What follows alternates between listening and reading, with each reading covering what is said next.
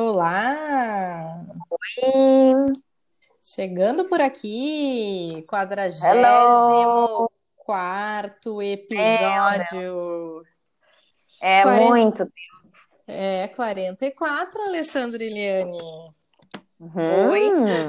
No Chegando! caso- No caso, sabemos que estamos quase fazendo um ano de podcast, né? Exatamente, a 2 de dezembro a gente chega, né, num ano, tem que ter comemoração. Isso Um mesmo. ano. Um E a ano gente sempre aqui podcast. no, é, no podcast traz temas relevantes sobre diversos assuntos, né? Daquilo que a gente trabalha, desenvolvimento de pessoas, autoconhecimento, ah, datas, celebrações, curiosidades, brincadeiras também. E nós estamos no mês de outubro, não seria diferente a gente trazer um tema bem importante, uma vez que somos três mulheres aqui, né? Sobre o quê? Hum, hum, hum? Hum, hum. Câncer de Outubro mama. Exatamente, a ideia da prevenção, né, do câncer de mama, que é um tema tão aí difícil de falar, Uhum. né? Não é algo que a gente fique falando aí no nosso dia a dia, na nossa rotina.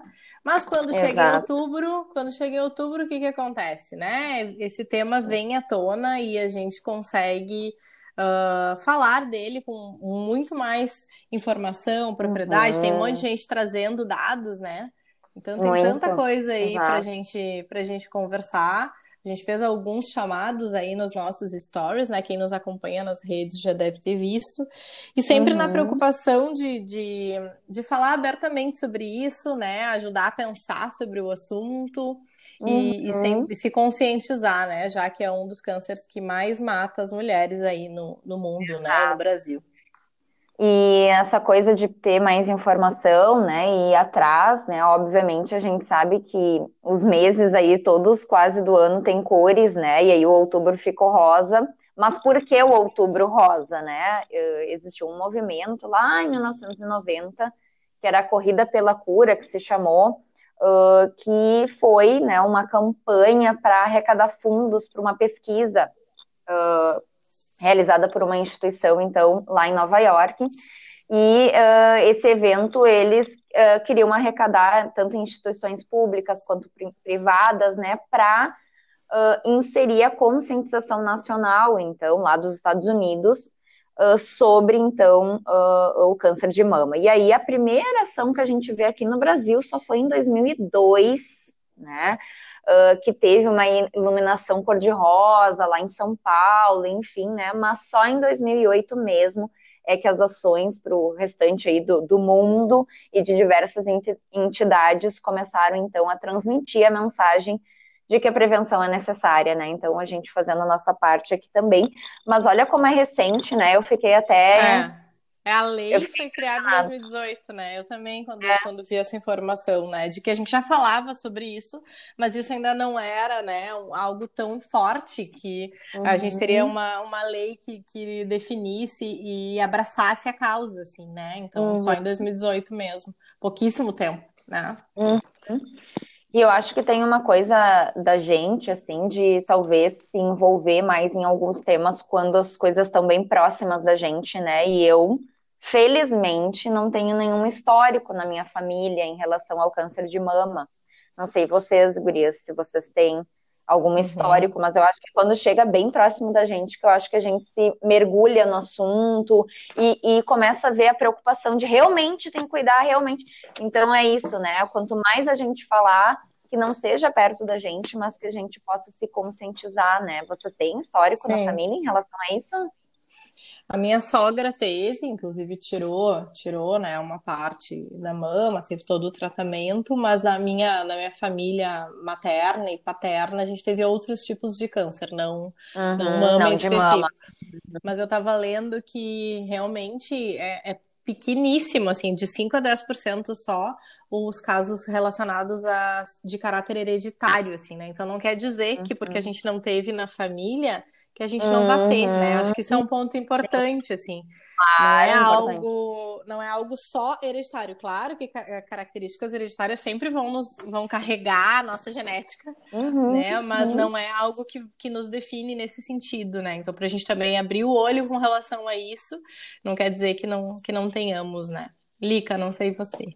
Eu tenho, eu tirei um fibroadenoma, né, Gurias, em 2015, Sim. né? É, e entre o diagnóstico e a evidência do que que era, rola um período que tu fica no vácuo, no vazio. Desespero. Sem nenhuma informação, e do tipo, não tem como ter informação, porque eu tinha que fazer a biópsia, eu tinha que esperar o resultado da biópsia, e até ali tu começa a pensar o pior. Então, eu realmente concluí ali em 2015, quando eu fiz um exame que eu sempre faço anual, exame lá de mamografia, de eco, e mais engraçado é que se fala muito das mulheres terem que fazer mamografia só a partir dos 35 anos. Eu já faço bem antes dos 35. Eu acho que essa limitação, eu não sei por que a gente limita alguns recursos que são importantes ah, para a descoberta. É, é. E no final a mamografia não identificou, foi a eco que identificou. Eu tinha uh, um caroço com um tamanho expressivo. E a, que idade a... tu tinha, Elica?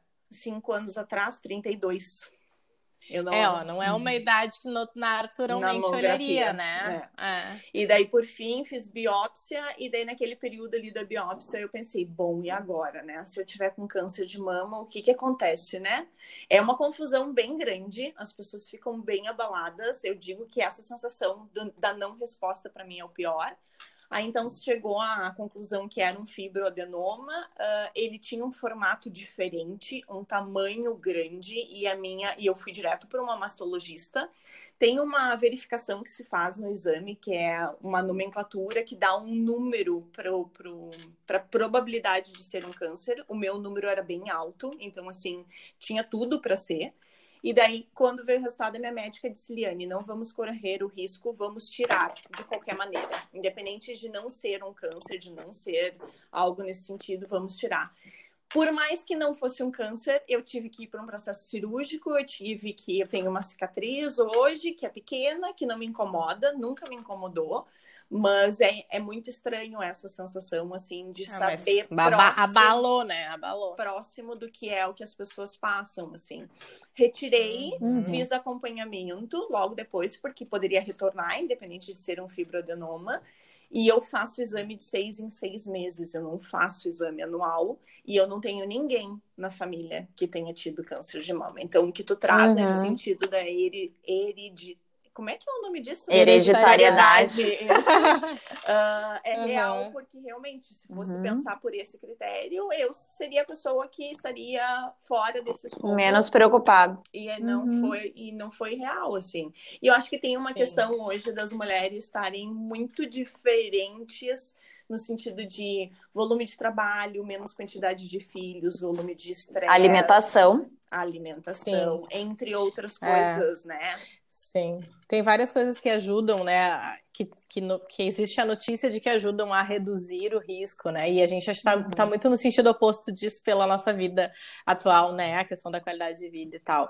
Eu também tenho uma situação que acho que vale comentar para quem já foi, quem é mãe, né? Uh, eu, eu acabei eu tenho hoje 40 anos e quando eu tive meu, meu filho, o Miguel, agora o meu último filho, uh, acaba que durante a gravidez inteira, então, a gente não faz nada, né, de exames nesse sentido. Pra não ficar exposta. E aí eu fico, fica um ano uhum. sem fazer, depois mais um ano enquanto tá amamentando, eu amamentei uh, praticamente isso, né, uns oito, nove meses, e aí quando eu parei de amamentar, eu fui fazer a minha revisão na, anual, como faria, mas aí já fazia o quê? Dois, quase três anos, né? Dois anos e muito que eu tinha feito. Então, se a gente for pensar nesse sentido. E aí, quando fui fazer a revisão, a minha médica encontrou um, um, uma, um caroço, né? Que vamos ao termo mais, mais coloquial da, da palavra. E eu também, assim, eu não tinha nem ideia do que, que poderia ser, mas eu digo para vocês que foi um, um, pânico muito grande e eu fico imaginando, sim, as mulheres que, que cada, cada vez têm esse contato com a possibilidade disso acontecer, né? Fui fazer os exames e não foi identificado nada, mas claro que a pulga fica atrás da orelha, a gente acha, ah, mas se tem um negócio ali, o que, que pode ser esse negócio, né? E, e, e, e cada vez que tu vai fazer o exame, eles perguntam, tu amamentou? Né? Aí tu pensa, sim, eu amamentei, né? Eu amamentei muito nas minhas duas gestações.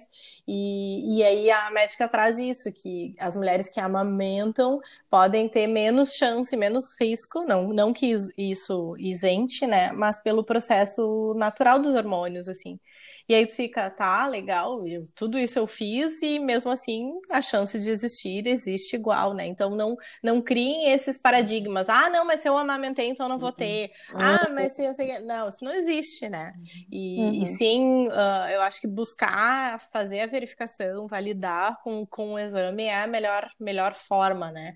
A gente uhum. sabe que tem uhum. muitas pessoas que não têm acesso a, a plano de uhum. saúde, que não têm acesso a, a apoio médico, não é algo. Estamos na não, característica de privilegiadas nesse caso, né? É, Exato. Exatamente, né?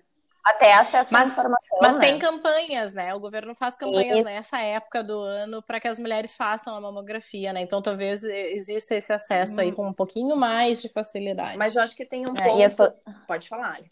Pode falar, pode falar, pode falar. Eu acho que tem um ponto que no final a gente acaba terceirizando muito para o exame identificar, né? E a identificação está na nossa mão, né? Eu, eu me lembro muito desse uhum. choque, pelo menos assim. Como assim um exame teve que identificar algo que eu poderia identificar? Porque logo depois que eu saí do exame que eu me toquei, eu conseguia verificar o nódulo que eu tinha. Não era um negócio assim que eu me tocando eu não conseguia identificar. E daí eu uhum. percebi o quanto que eu fui negligente comigo. Então, assim, sim, o quanto que a gente toma, eu pelo menos, né, tomo banho todos os dias, gostaria de deixar claro isso nesse podcast, né?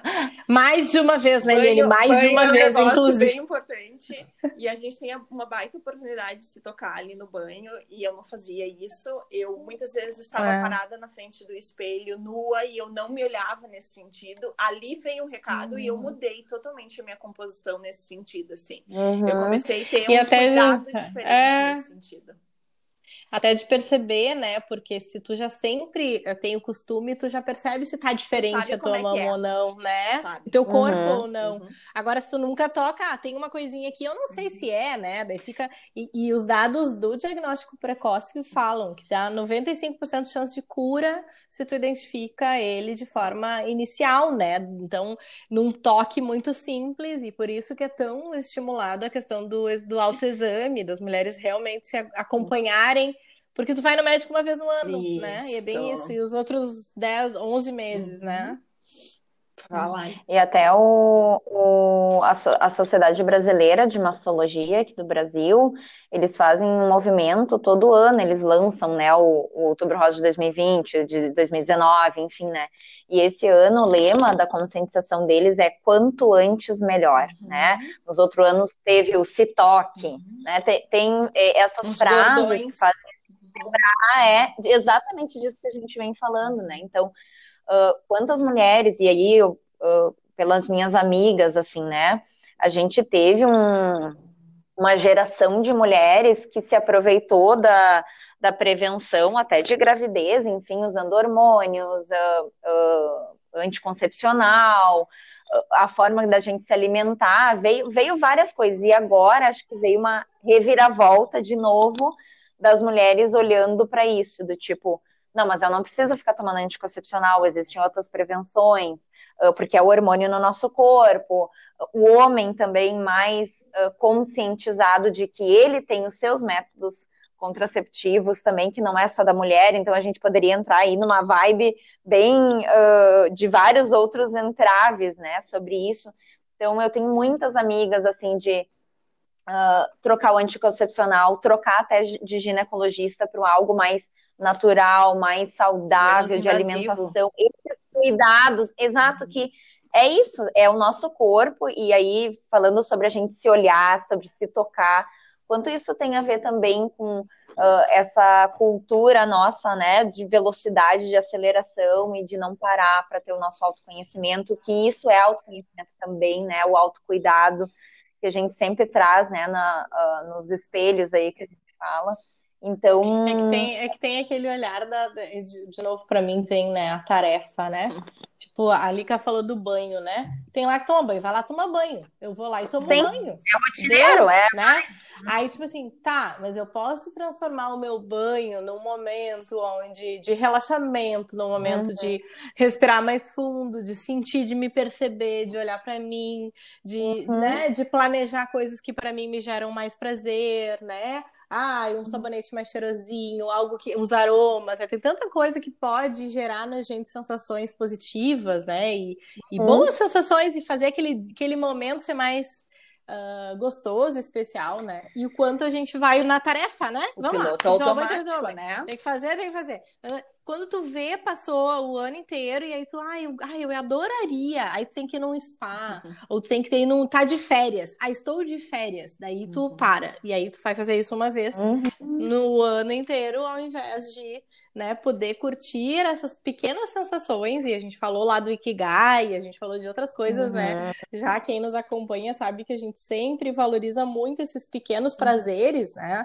E o quanto, sim, uh, o se cuidar nesse sentido, de passar um creme no corpo, de pode ser um momento sim de dedicação para ti, e eu sei que quem está nos ouvindo vai dizer, mas que tempo? Uhum. Não tenho tempo para isso. É, né? mas é que eu acho que tem uma grande diferença nessa questão desse tempo, Cecília, e eu posso dizer isso, tá? A gente sempre fala da história do piloto automático, né? Do tipo que a gente é convidada sempre tá no piloto automático.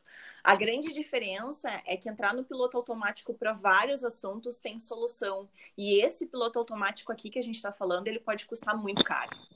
E aí, é esse é o processo de conscientização, e é por isso que a gente tem que falar sobre isso e tem tem que tornar esse processo meio duro, né? Porque é ruim escutar isso, né? Que a gente toma banho 365 dias do ano e que a gente espera uma vez um profissional fazer o que a gente pode fazer todos os dias em casa.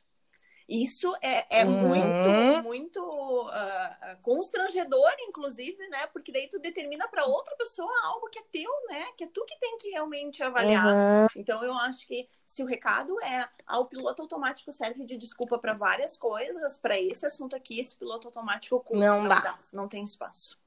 Não dá, né? Eu me lembro numa época que a gente estava ainda dentro de uma, de uma organização em que a gente teve um colaborador, um homem, né? E que ele que é, é um outro tipo de câncer, mas é no mesmo sentido, né? Ele tinha uma manchinha, apareceu uma manchinha, é aquela ideia da mãe, ah, uma manchinha embaixo do pé, na sola do pé. E essa pessoa, ah, uma manchinha, não deu bola, não, né? Daqui a pouco a manchinha aumentou, começou a dar uma, fazer ferida, não entendia. Daí quando chegou o médico do trabalho dentro da empresa e foi a primeira primeiro acesso médico, né? E aquilo estava incomodando, já, já era uma metástase de um câncer de pele, né? E logo em seguida essa pessoa veio a falecer né? Foi um funcionário muito querido, a gente chegou a fazer todo um trabalho junto com a família, um acompanhamento na época. E, e se a gente for pensar, é a mesma uhum. coisa, né? A gente está falando aqui do câncer de mama, mas os melanomas são tão ou mais uhum. comuns uhum.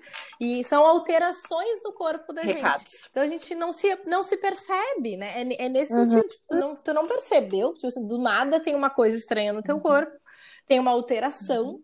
E é um sintoma, é sintomático, né? uhum. né? Tá ali para mostrar, é um aviso, é bem isso. É um aviso de que tem algo Quando acontecendo. Quando tu traz esse né? exemplo, uhum. eu acho que vale reforçar que câncer de mama não é só de mulheres, né? Bem importante a gente falar isso, sobre exato. isso. Câncer de mama é do ser humano. Então, homens têm mama também. Do tipo num formato físico diferente do das mulheres, mas existem cânceres de mama também a possibilidade em homens. Então, é assim, real. o cuidado a gente acaba favorecendo muito mulheres porque eu acho que a incidência em homens deve ser bem menor, com certeza, por é, isso que não é se fala menor. tanto. E por isso que tem o Novembro Azul, para daí falar do, dos homens em relação ao câncer de próstata, que é uhum. um órgão que realmente acaba demandando mais para os homens, né? Mas eu acho que esse ponto é bem importante, assim, o quanto que também é, é negligência achar que isso é algo só de mulheres e não falar para o público masculino também. Então, os homens que nos escutam aqui também devem fazer autoexame, né? É, Exatamente. Também, deve, também devem se olhar, né? Se perceber. É tudo igual. É, é bem tudo igual, isso. A mesma coisa. É tudo igual, né? Somos humanos, né? É uma coisa que me indigna um pouco, e aí falando de políticas públicas, não querendo entrar em políticas, mas o que, o que a gente tem de informação é que pelo Ministério da Saúde, a mamografia pelo SUS ela é uh, nas mulheres a partir de 50 anos até 69 é a cada dois anos.